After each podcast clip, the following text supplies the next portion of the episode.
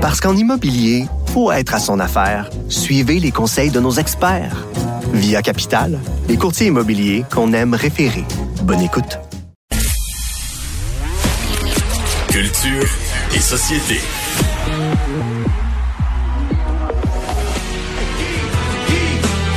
C'est un débit du combat constant de la vie. Ça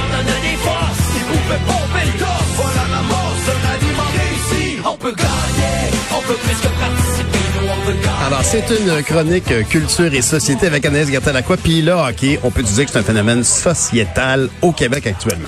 Bonjour Ben, mais Anaïs. On n'a pas le choix d'en parler. Ben Bonjour oui, Pierre. allô. Allô? On parle du Canadien ce matin qui a récolté ses meilleurs codes d'écoute et ce depuis les quatre dernières années. Là, évidemment, ce qui se passe, c'est complètement fou. Là, je veux dire, écoute, même ma mère écoute le Canadien présentement. c'est pas, euh, c'est pas celle qui écoute régulièrement, je te dirais, les, les matchs de hockey. Donc là, juste pour te donner une idée, lundi soir, plus de 1 million 562 000 téléspectateurs ont écouté le match de hockey. Donc les Canadiens contre les Wets, euh, les Jets plutôt de Les. Wets, les Wets de Jenny Peg. On Oh. inverse des lettres ici. Oui, les ça. Jets de Winnipeg. Donc, il y a eu plus de 1,2 euh, 1, euh, 1 million 209 000 personnes à TVA Sport et 359 000 personnes à CBS. Là, pour vous situer, le 1 million 209 000 personnes, c'est énorme. Là. Ça, là, c'est l'équivalent un peu des codes d'écoute d'une émission comme La Voix ou Mhm. encore Star Academy. Et dans un calendrier régulier, en général, on est aux alentours de 630 000 en termes de code d'écoute. Donc, c'est le double des téléspectateurs qui ont TVA Sport, entre autres. Et là, évidemment, ben, plus on avance dans le calendrier, plus les gens Ben, sont euh, intéressés. Et ça ne donc- compte, ça calcule jamais les gens qui sont dans la rue devant le Centre Bell, qui était 2000, paraît-il, la dernière fois. Ça fait du monde Ah, il y avait du monde, là, mais c'est beau ce qui se passe, mon Mais Pierre. oui. Moi, je capote. Ça fait du Donc, bien, c'est une, ben, c'est une bonne nouvelle, évidemment, de voir comme ça que, que, que les Québécois ont la fièvre des séries. Ben oui, on est tous unis là-dedans. là- Ça, ça fait du bien. Un beau, une belle fête collective.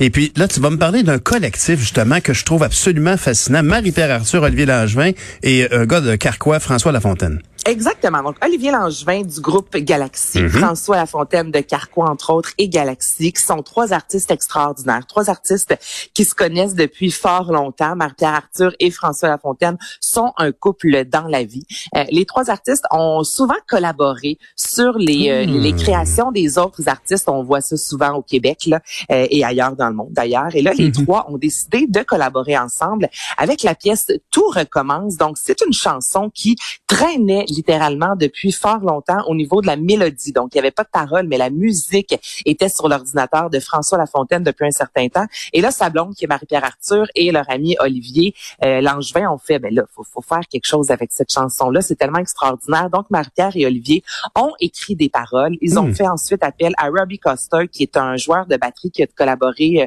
régulièrement avec Patrick Watson. Et ils nous offrent leur première chanson. Tout un collectif. Yannès, c'est un collectif. J'ai hâte d'entendre. On l'écoute? On l'écoute. On l'écoute.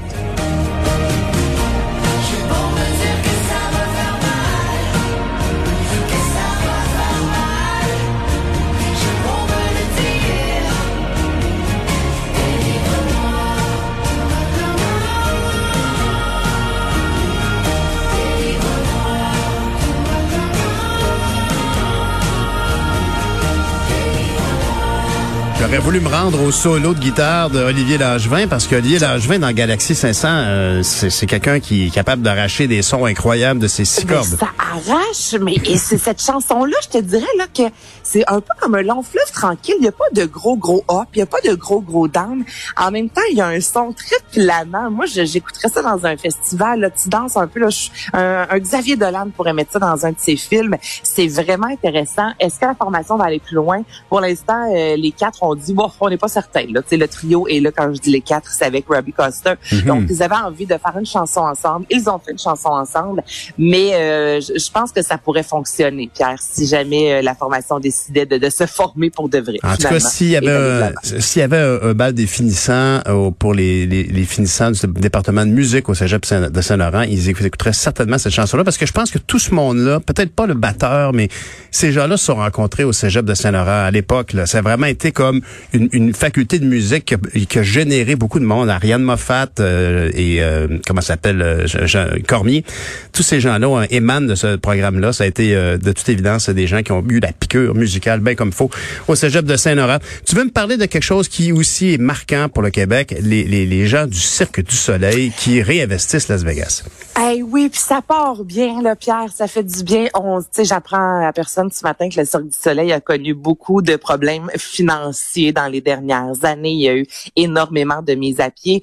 Le Cirque du Soleil qui est de retour à Vegas comme notre Céline Dion. Ça va commencer officiellement le 24 juin prochain avec le spectacle, entre autres, Blue Man Group. Ensuite, Mystère, le spectacle Haut. Ah et la bonne Mystère revient. Wow. Mystère revient. C'est le plus vieux spectacle de, de, du cirque à Las Vegas, si je me souviens. Au Treasure Island. Et les billets, c'est ça, Pierre, se vendent euh, autant que l'avant pandémie. Donc là, tu comprendras que le groupe du Cirque du Soleil capote bien raide parce que c'est vraiment une bonne nouvelle. Donc les trois spectacles seront présentés au maximum de leur, de leur capacité. Présentement, les billets, comme je te mentionne, se vendent euh, comme des petits pains chauds. On a vraiment, euh, on sent vraiment l'engouement sur la strip à Vegas, que ce soit pour une Céline, que ce soit pour une Katy Perry ou encore pour le Cirque du Soleil. Et là, on sait déjà qu'il y a plusieurs autres spectacles à venir. Donc, Cousin, entre autres, à Punta Cana ou Lousia, à Londres. Merci donc, Anaïs. Fort, fort. Ah, c'est fantastique d'entendre ça. Puis il y a tellement de Québécois investis dans ça. Bravo. Merci Adès. À demain. Salut, à demain.